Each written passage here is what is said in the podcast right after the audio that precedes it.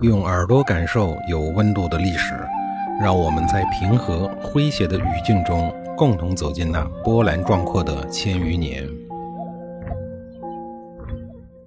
上一集里，我说到了楚国的主帅子玉准备和晋国掰掰手腕。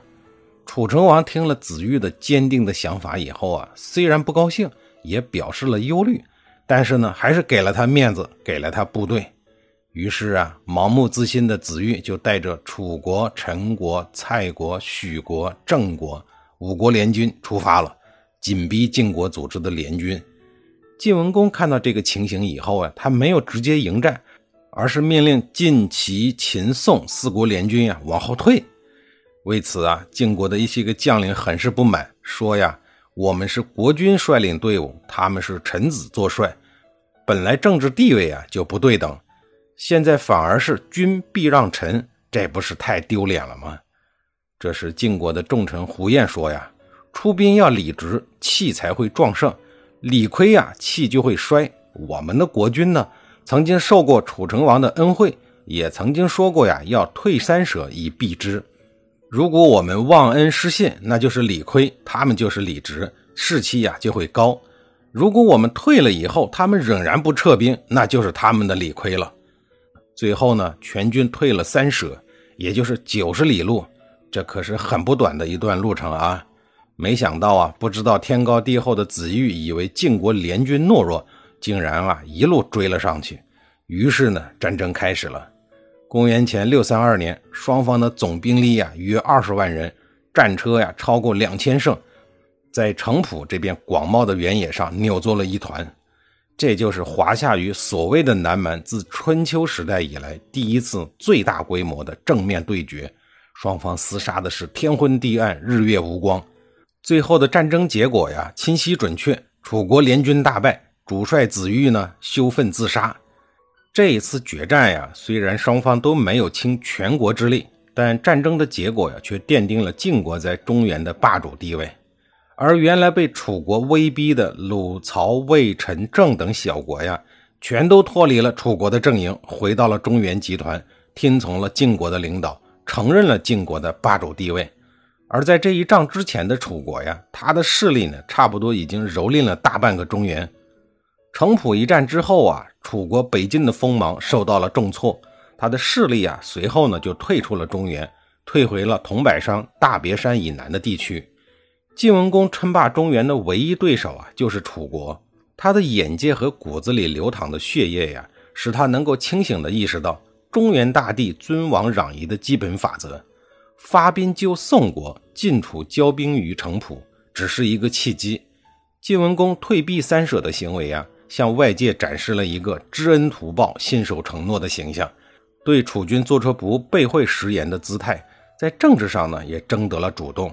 军退过犯，取在彼意。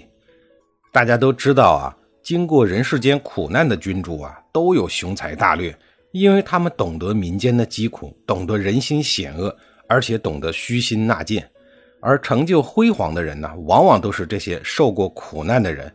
比如齐桓公也是个流亡的公子，又如后来的秦始皇嬴政，早年也是流亡于他国，备受欺凌，后来继位呢，成就了大业。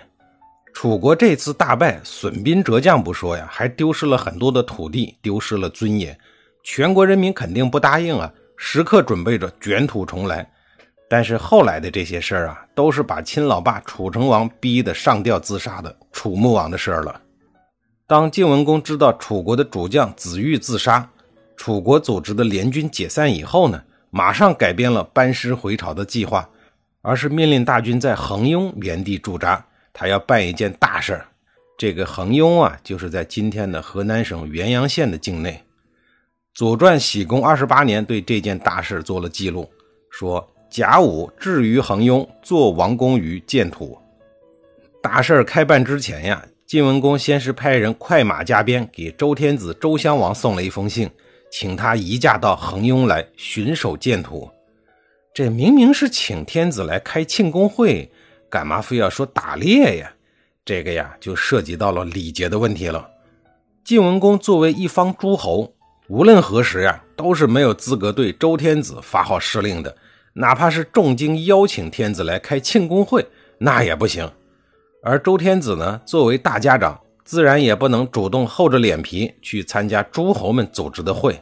一个没资格请，一个不好意思主动参加，那事儿还办不办了呀？办呐，以玩的名义邀请就行了。比如说打猎，这个呀，就是东方人和西方人的区别。一个呢含蓄婉转，一个啊开门见山。这东西方人呀，早在几千年以前就开始不一样了。刚才说是重金邀请天子，那得有多重呢？战俘一千名，战车一百乘，还有几十车兵器和盔甲，这么重的重礼，可是落寞的周天子多少年都没有享受过的尊重，自然对巡猎建土啊表示了严重的支持。为了表示重视，周襄王即日启程，还带了首席大臣尹氏、王子虎和内史舒兴父。首席大臣王子虎和内史随同，这种排场啊，已经看得出来，周襄王明显是在跟晋文公示好。周襄王到下面来，自然呢也不能空着手。周襄王带了大陆和荣洛两款豪车，还有红色的七弓一箭和一百个红色的箭卒，箭卒就是箭头。外加一千个黑色的箭卒，还有虎贲勇士三百人。周襄王带来的东西，相比晋文公进献的呀，要少一些，简单一些，但是意义非凡呀。其中大鹿和荣洛作为神圣的礼器呀，是晋文公最想得到的东西。二十年前齐桓公称霸诸侯的时候啊，周天子就曾经赐予过这种礼器，它的深层含义是啊。你晋文公办事，我周襄王放心，这个可太重要了。这明摆着就是公开承认晋文公的霸主地位。也就是说啊，周天子与晋文公同气连枝，承认你晋文公是自齐桓公之后啊，护卫周天子的第一诸侯。周襄王到了建土之后啊，没有想到晋文公给了他一个更意外的惊喜，那就是一座雄伟漂亮的行宫。原来啊，就是在邀请信发出之前呀，晋文公就让大将先轸啊带人在离恒雍不到二十里地的建土，先为周襄王修建了一座行宫，恭候圣驾到来。要说这个先轸呀，他真是个奇才，出谋划策，行军打仗没问题，搞土建、盖房子呢也是个好手。仅仅几十天的时间呀，一座简易的宫殿在先轸加班加点监督之下呀，顺利的建设完成。说是简易啊，但也是亭台楼阁、雕梁画栋，应有尽有。